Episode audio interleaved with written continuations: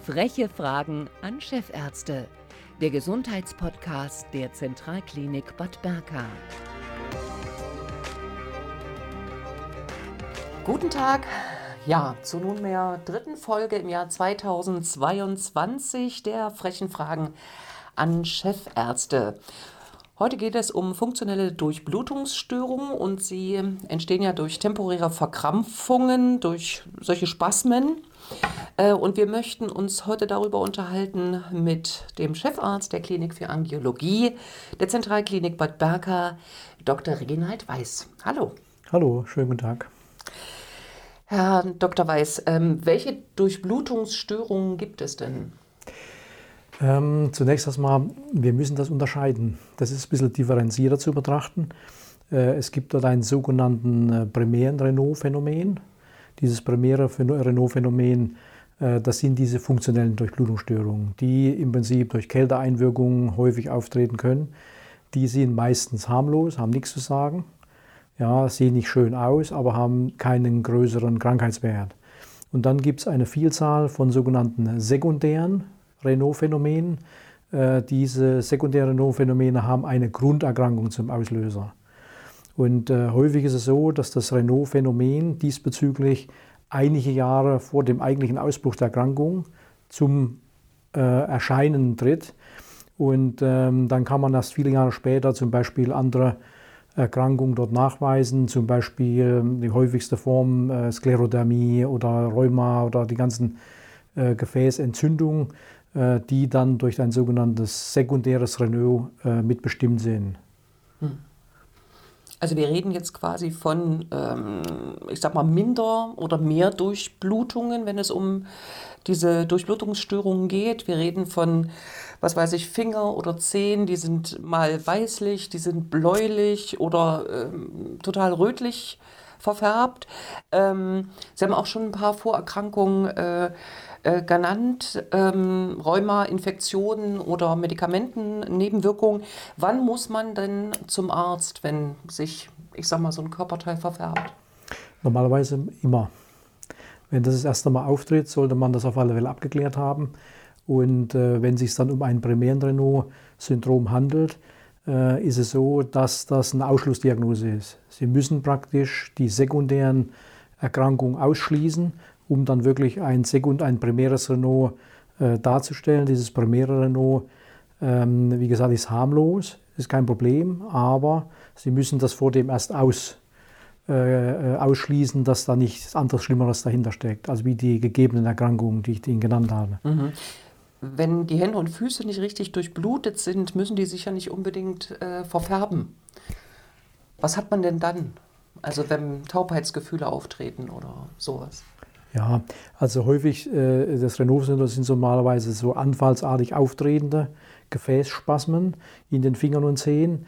Ähm, das ist durch, meistens durch äußere Einflüsse ausgelöst, zum Beispiel durch Kälte, durch Stress, durch äh, lokale Kompressionsveränderungen, ähm, zum Beispiel im Bereich der Wirbelsäule oder im mit den Nerven, die im Verlauf des entsprechenden Areals dort dargestellt sind. Und ähm, wichtig ist, ähm, dass es häufig Frauen betrifft. Also Frauen sind viermal mehr betroffen äh, in der Bevölkerung von diesem Renault-Phänomen. Ähm, das äh, ist also wichtig zu wissen. Und die Häufigkeit ist relativ häufig. Äh, von diesen Erkrankungen, ungefähr 10 Prozent der Bevölkerung hat ein Renault-Phänomen. Entweder schon mal gehabt oder war gewesen oder hat sich jetzt äh, wieder vielleicht zum Beispiel verbessert, die Gesamtsituation, äh, wenn man bestimmte, sag mal, exogene Noxen ausschließt, also wenn man zum Beispiel die Kälte ausschließt, wenn man die, Hände schön warm hält oder sowas, dann hat man die Möglichkeit, das dann zu verbessern. Mhm. Ähm, ist das vielleicht, ähm, ich sag mal, Folge ähm, oder Ursache? Frauen, äh, sagt man ja auch nach, sie frieren schneller. Ähm, hat das was damit zu tun oder? Ja, äh, das ist ja häufig äh, eine sogenannte Fun Regelfunktionsstörung im äh, Wärmekreislauf. Der Wärmekreislauf wird ja über die Nerven gesteuert. Und die Nerven sind praktisch für den Gefäßtonus zuständig. Und wenn das überschießend reagiert, dann hat, haben Frauen häufiger dort mehr Beschwerden. Ja, ähm, Warum das eigentlich nur genauso ist, kann man nicht hundertprozentig definitiv sagen, aber äh, es ist halt so in der, in der, Statistik und in der Bevölkerung, äh, dass da Frauen viermal häufiger betroffen sind. Mhm. Ich habe äh, bei der Recherche zu diesem Thema habe ich von zwei Erkrankungen äh, erfahren. Ich hoffe, Sie können, ich kann sie jetzt fehlerfrei aussprechen. Das eine ist die Akrozyanose und das andere die Erythromelalgie. Ja, also Akrozyanose, das sind so zwei konträre Erkrankungserscheinungen. Äh, die Agrozyanose ist praktisch die Wiederverfärbung, das sind die bläulichen Verfärbungen der Akren, insbesondere der Finger, der Zehen, aber zum Beispiel auch Nase, Ohren oder sowas, äh, gibt es da die Möglichkeit, dass die, die äh, durch Gefäß, Tonusveränderung, die Areale dort bläulich reagieren, also sie sehen richtig tief blau aus. Mhm. Das ist die Agrozyanose, häufig auch primär bedingt, meistens nur funktionelle Störungen durch die nervale Situation bedingt äh, häufig harmlos. Aber man muss, wie gesagt, auch dort ausschließen, dass ein sekundäre No, also eine sekundäre Erkrankung dahinter stecken. Und die Erythromelalgie, äh, das ist genau, genau das Gegenteil. Die Erythromelalgie ist dahingehend gekennzeichnet, dass es dort zu einer schmerzhaften Rötung kommt. Das ist eher so, dass die Perfusion überschießend reagiert und dass auch durch Regelmechanismusstörungen äh, dann die Durchblutung eher angehoben wird. Das ist auch sehr unangenehm. Das ist ähm, diese Rötung ist unangenehm, die Schmerzen, die dabei entstehen, sind unangenehm und man kann das auch nur symptomatisch behandeln überwiegend. Also es gibt da keinen äh, großen therapeutischen Ansatz. Mhm. Ähm, wie werden denn solche Durchblutungsstörungen diagnostiziert? Ja, äh, das Wichtigste ist natürlich, wir müssen erstmal Mikrozirkulationsmessungen machen. Die Mikrozirkulationsmessungen sind banale Sachen, Lichtreflexblutdysmographie, wo man zum Beispiel die Fingerperfusion äh, dann darstellen kann im Einzelnen. Und dann geht es eben darum, auch äh, größere Durchblutungsstörungen auszuschließen, also Ultraschall-Doppeluntersuchung, Ultraschall-Duplex-Untersuchung.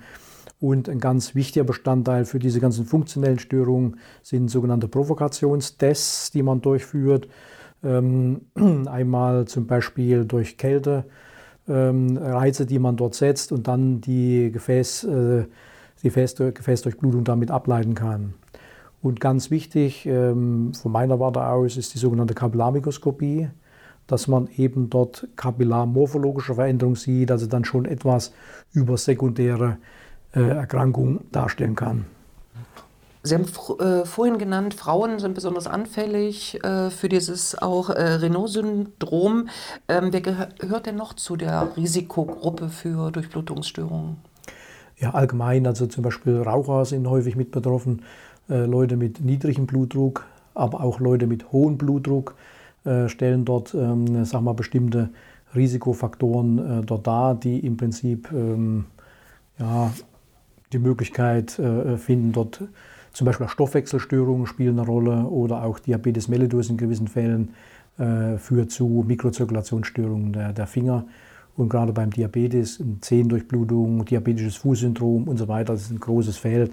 Äh, da sind auch Mikrozirkulationsstörungen nachzuweisen. Und diese kann man zum Beispiel auch in der Kapillarmikroskopie kann man da Veränderungen sehen. Mhm. Gibt es denn irgendwie einen Test, den man zu Hause auch machen kann, um festzustellen, ob man irgendwas hat? Ja, also man kann zu Hause versuchen, zum Beispiel Kälteexposition äh, zu machen. Also man kann dann kaltes Wasser nehmen und äh, die Hand oder die Füße unter kaltes Wasser stellen, um zu sehen, wie die darauf reagieren. Ne? Oder dann die normale Symptomatik ist ja, wenn man im Winter dort Probleme hat und äh, bei Kälte unter, meistens unter 10 Grad schon kommt es dann zum Ablassen der Finger. das typische sogenannte Tricolor-Phänomen besagt, dass die Finger erst weiß werden dann werden sie blau und dann werden sie rot durch die reaktive Hypermie. Das ist das sogenannte Tricolor-Phänomen. Ähm, das ist also ein typisches äh, Zeichen dafür. Da kann man relativ äh, sicher danach gehen und dann muss man weitere Untersuchungen machen. Ähm, wie ist das mit Wechselduschen? Immer gut. Immer gut. Immer gut. Kann man immer machen. äh, apropos Ernährung, kann man da auch was erreichen, präventiv, beziehungsweise dann auch therapeutisch? Nee, therapeutisch eher nicht, aber das geht ja schon allgemein um die gesunde Lebensweise. Äh, dass man eben dann Nikotin meidet, weil Nikotin führt auch zu Gefäßspasmen, die natürlich dieses Renault-Phänomen zusätzlich verschlechtern.